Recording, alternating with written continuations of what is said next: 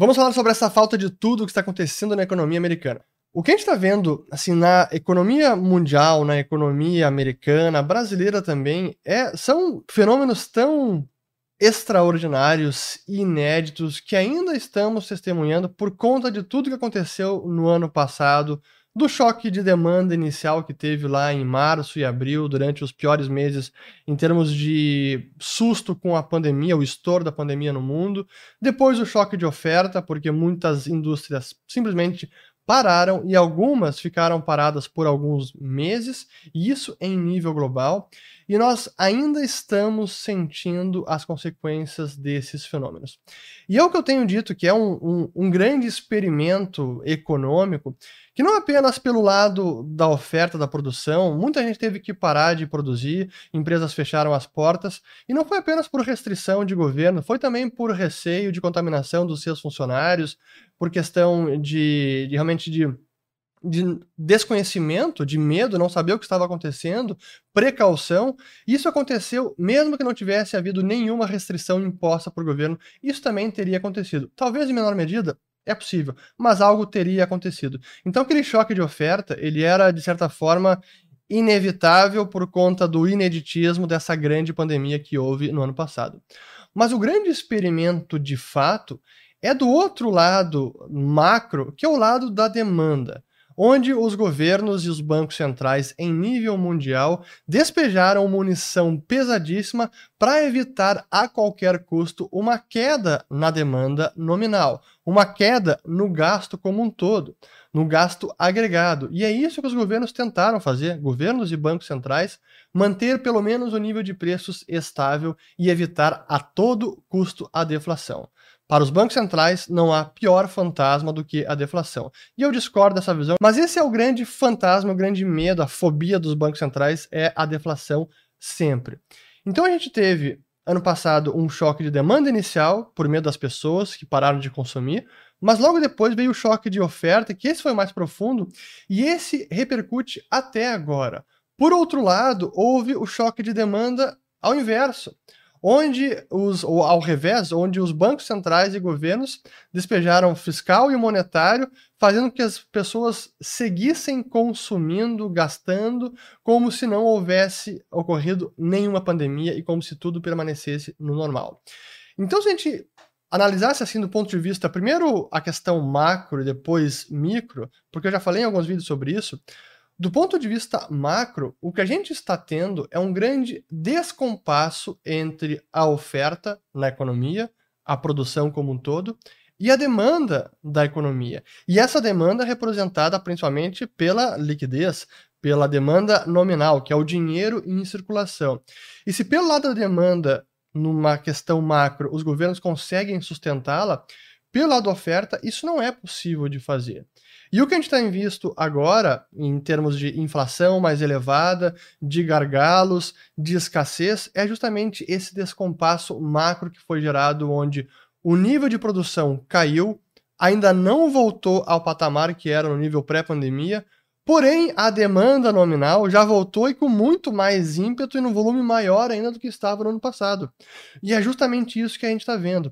E eu quero colocar aqui apenas um gráfico para ilustrar esse ponto melhor, como eu sempre gosto de fazer, que é o gráfico de produção industrial americana, é, que estamos aqui, ó, tivemos aquela queda brutal em abril de 2020, e aí voltou em V, claro, mas agora em abril de 2021 está no nível de 99, que ainda é anterior ou mais baixo que o nível pré-pandemia. Só que o gasto, a demanda nominal, por todos os pacotes de estímulos, por todos os déficit fiscal, ela foi, é muito superior ao que era no nível pré-pandemia. E é por isso que a gente está vendo esse superaquecimento que repercute em nível macro, principalmente nos índices de preços. Isso aconteceu nos Estados Unidos, está acontecendo no Brasil, é, em menor medida, na Europa e na Ásia também, em menor medida do que nos Estados Unidos. E quando vocês conversam com qualquer setor, as notícias são simplesmente assim, é, é impressionante. É falta de tudo, é preço nas alturas, é o fornecedor que não consegue entregar, é o empreendedor que não consegue atender a demanda, que não para de subir, e os preços que ele, mesmo assim reajustando, não consegue dar conta dessa demanda. E se ele conseguisse ter todo o estoque e toda a todo o fornecimento de insumo, matéria-prima, ele conseguiria atender a demanda. E, esse, essa, a, esse gargalo que está dando em várias cadeias produtivas, isso a gente vê no Brasil no mundo também. Se a gente colocasse notícias aqui, eu peguei apenas dois exemplos rápidos, que eu acho que já, tem, já falei sobre isso. Os custos de frete, que também é, especialmente em container, que estão simplesmente disparando, como diz aqui essa notícia do, do, da Bloomberg do dia 12 de junho, out of control shipping costs. Então, os controles, o custo de transporte fora de controle. E aqui um caso mais bizarro, onde a empresa americana de varejo, né, o Home Depot, acabou contratando o seu próprio navio de container como eh, por precaução para conseguir atender toda a sua demanda. Então, esse é o cenário que a gente vê. Isso acontece no mundo inteiro. E esse é o grande descompasso entre demanda nominal, que foi sustentada por meio da liquidez dos governos, e a oferta, que não é possível voltar ao mesmo patamar rapidamente. E aí que eu digo que, no nível micro, várias indústrias ainda não voltaram ao patamar que estavam no pré-pandemia. Até por questões de questões técnicas que não é tão fácil voltar. O setor do aço, por exemplo, não está ainda não está no mesmo patamar de produção que estava no passado. Desligar um alto forno e religá-lo não é uma coisa que se faz de um dia para a noite ou da noite para o dia. Demanda muito tempo. E a gente vê aqui tem um, um site da da Gerdau é bem interessante onde eles mostram dados uh, de, da produção industrial aqui americana em nível agregado. Vejam aqui que ainda não voltou. Deixa eu voltar aqui e botar o mouse. Ó. Olha a queda brutal que teve lá, chegou a quase 50% de utilização da capacidade instalada e agora voltou acima de 80%, mas ainda não está no nível pré-pandemia. E nem a produção total de aço também não voltou no nível pré-pandemia. Porém, a demanda de aço está no nível até maior do que o pré-pandemia, pela construção civil, pelo setor automotivo, por vários outros setores. E o, o setor, é claro que não consegue dar conta. E como é que isso repercute? Aumento de preços em toda a cadeia produtiva de aço, inclusive.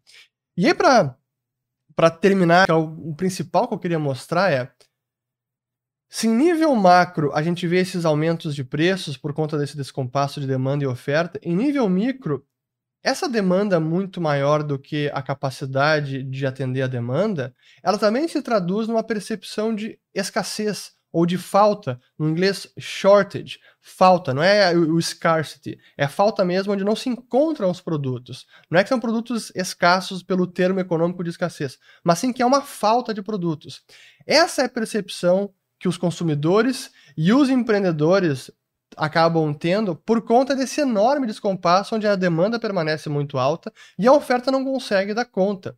E aí o ponto final, que é o relatório do Federal Reserve de Dallas, se não me engano, que é ele que faz esse, esse relatório, que é o chamado Beige Book, ou o livro bege do Fed, onde eles entrevistam e fazem uma série de pesquisas com todos, todas as filiais do Federal Reserve nos Estados Unidos, que são as principais regiões, e neste último Beige Book, que foi publicado no dia 2 de junho, ele bateu recorde de frequência da palavra shortage. Aqui está 53. Para ter uma ideia, no de março, aliás, de abril, apareceram 37 vezes, a palavra shortage apareceu 37 vezes, o de março 31, depois ali o de janeiro 19, dezembro 14 e assim por diante, ou seja, era uma preocupação, mas agora é simplesmente insano. E é em tudo que a coisa aqui, a gente vê, então é shortage of materials, então é, falta de materiais, é falta de produto final, produto acabado, é falta de estoque, é falta de, de mão de obra também, muitos relataram a falta de mão de obra. Então essa falta de tudo na economia americana e que esse também é um dos fatores que está pressionando os índices de preços. Esse estado de coisas só deve estabilizar a produção, só deve estabilizar mesmo no fim desse ano, talvez em 2022. Claro que isso varia de indústria para indústria. E esse é um dos fatores que deve seguir pressionando a inflação de preços, sobretudo nos Estados Unidos. E é por isso que o Fed tem um grande pepino na mão. Mas enfim, eu apenas queria fazer essa mais até uma, um comentário meio desabafo sobre esse grande experimento que foi feito pelos bancos centrais e governos, que gerou um enorme descompasso entre demanda e oferta em nível macro e em nível micro. Em nível macro, a gente vê essa, esses aumentos de preços, e em nível micro, essa falta de tudo que é produto, insumo, matéria-prima e mão de obra também.